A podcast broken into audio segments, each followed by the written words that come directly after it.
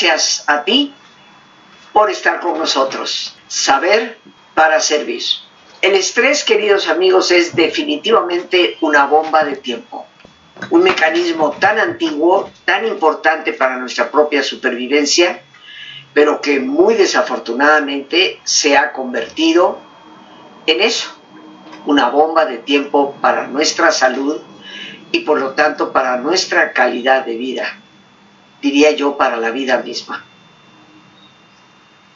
¿Cómo es que un mecanismo natural de supervivencia que nos ayuda a correr o luchar para salvaguardar la vida se ha convertido en este desastroso enemigo? He estudiado profundamente el tema. ¿Qué nos causa estrés? Ciertamente que tendríamos que entender en qué consiste y lo vamos a explicar dentro de un momento. Pero hoy en día sabemos definitivamente que hay ciertas situaciones que por naturaleza nos van a estresar, algunas de las cuales podemos manejar corriendo o luchando, otras que desafortunadamente no se puede. Y en la escala del estrés, lo que nos causa mayor estrés y tensión es la muerte de nuestra pareja. Esto acumula una enorme cantidad de puntos dentro de la escala de lo que es el estrés. De igual forma, el divorcio, la menopausia, sobre todo cuando nuestras actitudes rechazan la idea de que el tiempo avanzó, la separación de la pareja, el encarcelamiento, la muerte de un familiar cercano, la enfermedad o incapacidad. El matrimonio mismo nos causa estrés. El perder un empleo, el reconciliarnos con la pareja,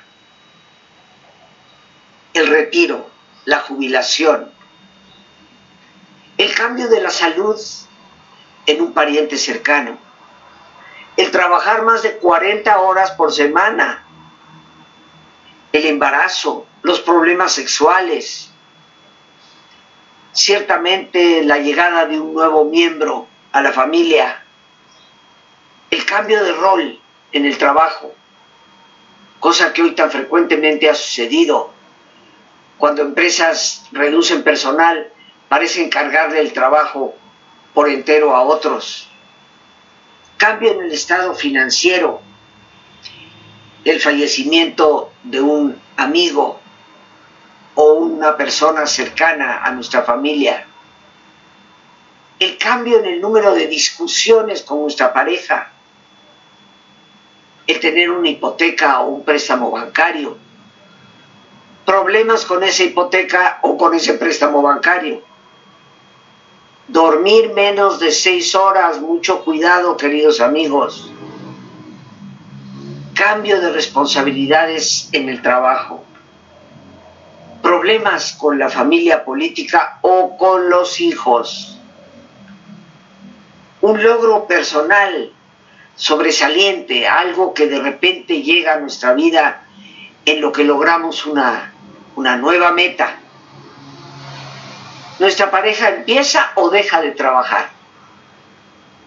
Comenzar o terminar la escuela cambios en las condiciones de vida, una remodelación en la casa, tener visitantes ahí que normalmente no están, cambio en hábitos personales, una alergia crónica, problemas con nuestro jefe en el trabajo, cambio en el horario o en las condiciones de trabajo, cambio de residencia, los síndromes premenstruales, cambio de escuela, cambio de actividad religiosa, cambio en actividades sociales, un préstamo menor, cambio en la frecuencia de reuniones familiares, las mismas vacaciones, época de vacaciones navideñas, una infracción menor en la ley. He querido detenidamente compartir con ustedes y leer esta lista que está establecida desde el punto de vista médico en la escala del estrés, desde los que nos producen mayor cantidad de estrés hasta lo que nos acompaña casi cotidianamente. Pero si hemos prestado atención a esta lista, muchos de nosotros hemos tenido pérdidas, desafortunadamente, de seres muy queridos, pérdida tal vez del empleo, cambio en nuestra situación financiera, cambios en la rutina familiar, cambio. Porque es ante el cambio precisamente que se enciende este poderoso mecanismo llamado estrés. La palabra estrés, queridos amigos, viene desde el siglo XIX. Se inventó originalmente en el idioma inglés y se refería estrictamente a lo que es el desgaste en las partes de una máquina. La revolución industrial cobró su auge, su apogeo, precisamente en esa segunda mitad del siglo XIX. Y las personas empezaron a percatarse de que ninguna máquina es para siempre. Y cuando se detenían, empezaron a observar que había partes de la máquina que se habían desgastado. A ese desgaste de las piezas le llamaron estrés. Las piezas estaban desgastadas, estresadas. Pero ahí es cuando se inventa esa palabra. Posteriormente, ya a principios del siglo XX, el doctor Cannon, posiblemente padre de la fisiología moderna, empieza a hablar del estrés en el cuerpo humano y cómo ciertamente ante diversas circunstancias nuestro cuerpo se va desgastando. Y como toda pieza que se desgasta, eventualmente puede romperse. Sin embargo, no fue él el que utilizó ese desgaste como tema principal de su investigación. Es hasta el doctor Hans Selye, médico húngaro que dedica prácticamente toda su vida al estudio de este fenómeno natural. Él como médico especialista en endocrinología hizo un largo servicio en lo que se llama patología, el estudio precisamente de las partes enfermas. Cuando hoy, por ejemplo, alguien tiene un tumor de tipo canceroso o sospechoso de serlo, ese tumor o esa biopsia que se extrae del cuerpo se manda con un patólogo para que lo revise y pueda detectar si efectivamente es maligno o no lo es. Los patólogos trabajan muy intensamente también con cadáveres, estudiando las razones de la muerte.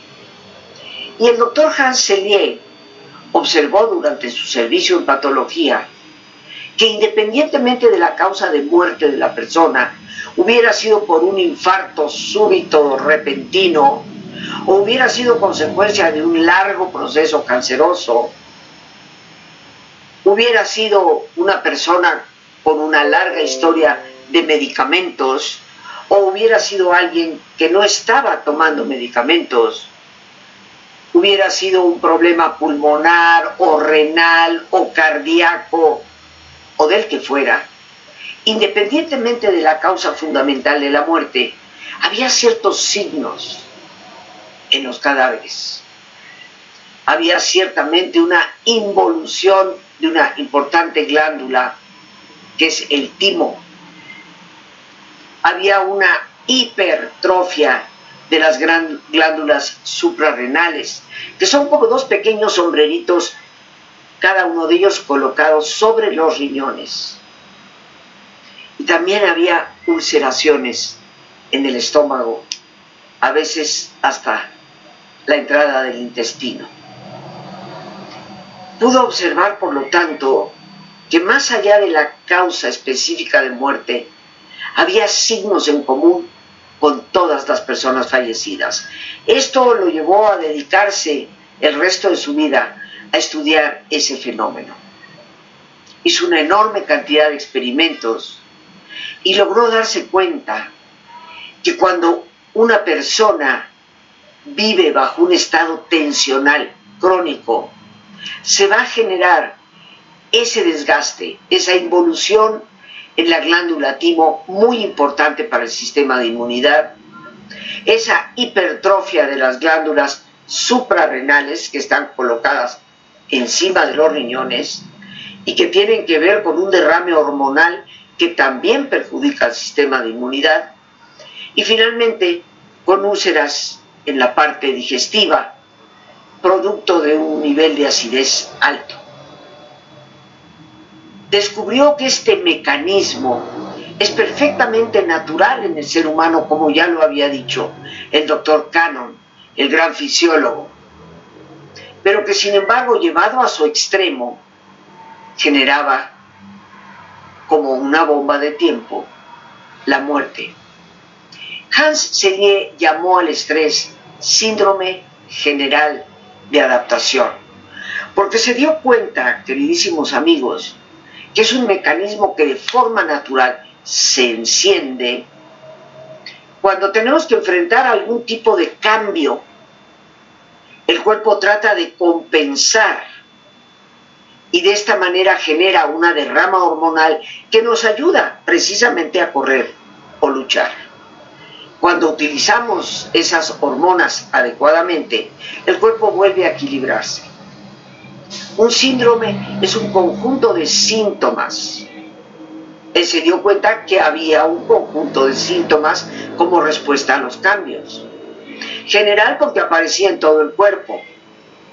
Y de adaptación precisamente porque se enciende ante la necesidad de adaptarnos a una nueva circunstancia.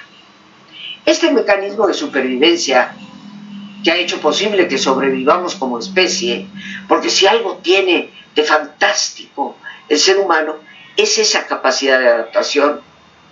¿Cómo es que se convirtió en tan terrible enemigo? Y la respuesta, indudablemente, creo que casi todos la podemos deducir es precisamente el hecho de que vivimos en una época, desde hace más de 100 años, al inicio del siglo XX, si no es que desde la segunda mitad del siglo XIX, una época de constantes cambios. No acaba de cambiar una cosa cuando vuelve a cambiar. Lo vemos hoy en día con algo tan sencillo como los teléfonos celulares, donde cada vez el modelo nuevo ofrece una exigencia de adaptación para volver a aprender ciertas funciones. Hoy ya casi nadie perdura en un trabajo 30, 40 años. Los jóvenes hoy cambian de trabajo cada tantos meses. Constantes medios en que nos encontramos que nos exigen esa adaptación y el cuerpo obviamente se desgasta, lo cual nos lleva a correr ciertos riesgos. Pero será muy importante, queridos amigos, que entendamos cómo funciona el estrés en nuestro cuerpo para comprender la urgente necesidad que tenemos de poder manejarlo. Porque al estrés no se le puede eliminar. Eliminar el estrés es tanto como decirte que te quites un mecanismo de supervivencia de encima, lo cual sería absurdo, gravísimo e imposible. Pero tenemos que aprender a manejar esa respuesta tan automatizada que da nuestro cuerpo ante las situaciones que enfrentamos. ¿Cómo es que funciona el estrés? Y yo me voy a permitir compartir contigo pues una especie de metáfora, una analogía, para que podamos entender mejor en términos sencillos cómo esto trabaja en el interior de nuestro cuerpo. Imagina por un instante que estás en el balcón de tu departamento, admirando uno de esos días de claridad en el Valle de México, sin bruma, sin smog, con un cielo azul, donde podemos ver las montañas, tal vez para algunos en ciertas zonas,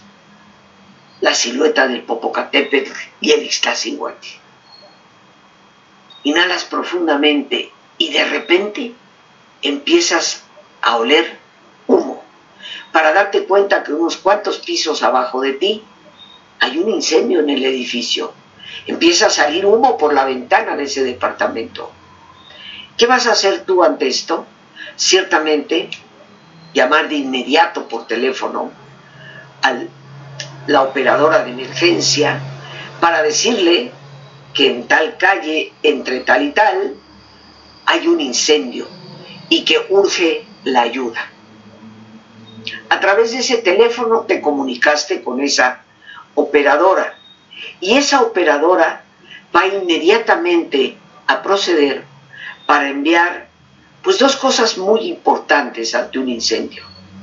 A los bomberos, indudablemente, y también a alguna ambulancia, para que en el caso de haber heridos o intoxicados con humo, se les pueda definitivamente atender.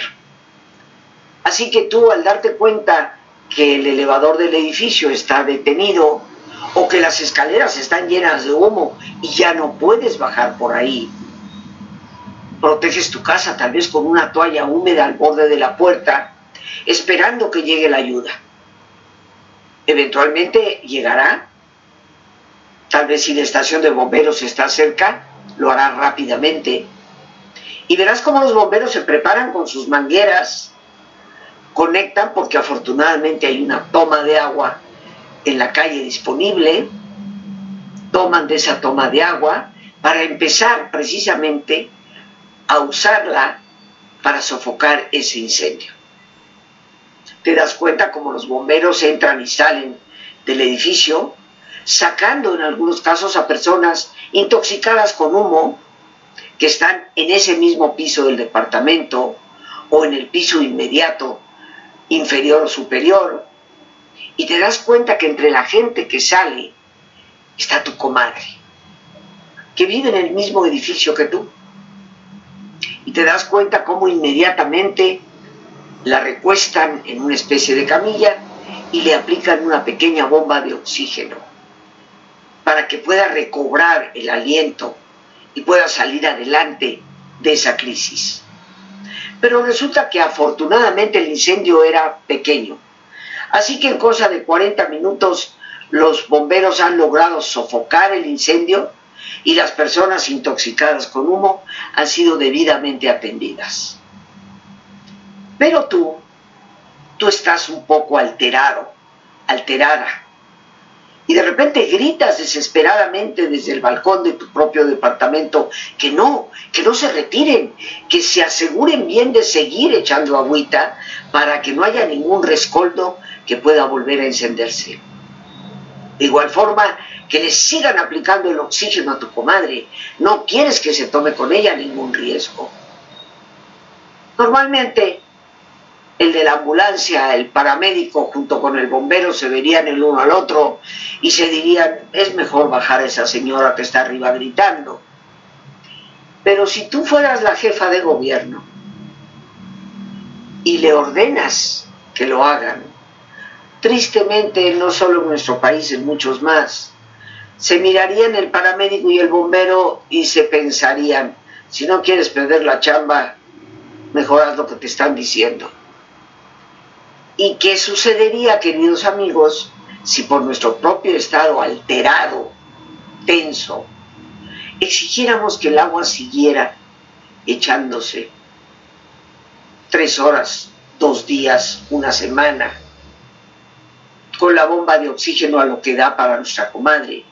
Pues creo que todos aquí podemos deducir. Eventualmente el daño al edificio sería tan grave que podría derrumbarse, porque hemos pues ablandado las estructuras. Y la comadre es probable que pase a mejor vida con ese exceso de oxígeno. Resultó peor el remedio que la enfermedad. Pero ¿qué significa esta metáfora?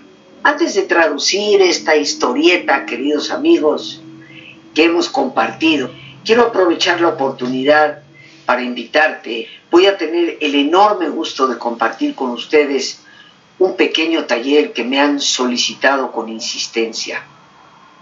El manejo del estrés, aprendizaje de relajación y de cómo dormir sin necesidad de pastillas. A veces sintiendo una cierta incapacidad para relajarnos adecuadamente y padeciendo muchísimos problemas de insomnio. cómo resolver esos problemas es parte de lo que vamos a aplicar con herramientas comprobadas que te pueden ayudar a retomar el equilibrio en la vida. Para informes puedes llamar al 55 37 32 9104 o bien a ese mismo número enviar un mensaje de WhatsApp, Telegram o Signal. Con todo gusto, desde ahí estaremos dando respuesta para toda la información que necesites. 55 37 32 91 04.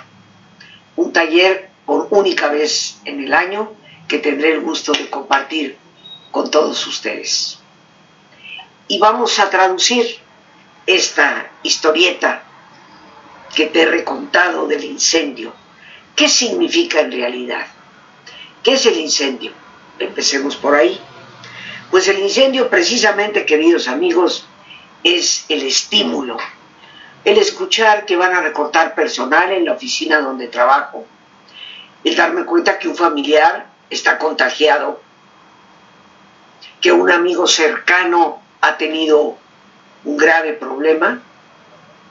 Cualquiera de estas cosas que hemos mencionado al iniciar el programa es el estímulo. Y yo voy a comunicar a través de mis sentidos, porque lo oigo, lo veo o lo pienso, no necesita ser un estímulo exterior, puede ser un estímulo interior, basta con que yo piense que mi familiar está enfermo o piense que voy a perder el empleo. Esos sentidos internos o externos serán el teléfono a través del cual me comunico con la operadora central, que es mi cerebro y en el cerebro una glándula importantísima. La operadora se llama hipotálamo, que regula precisamente nuestra capacidad de responder ante los cambios.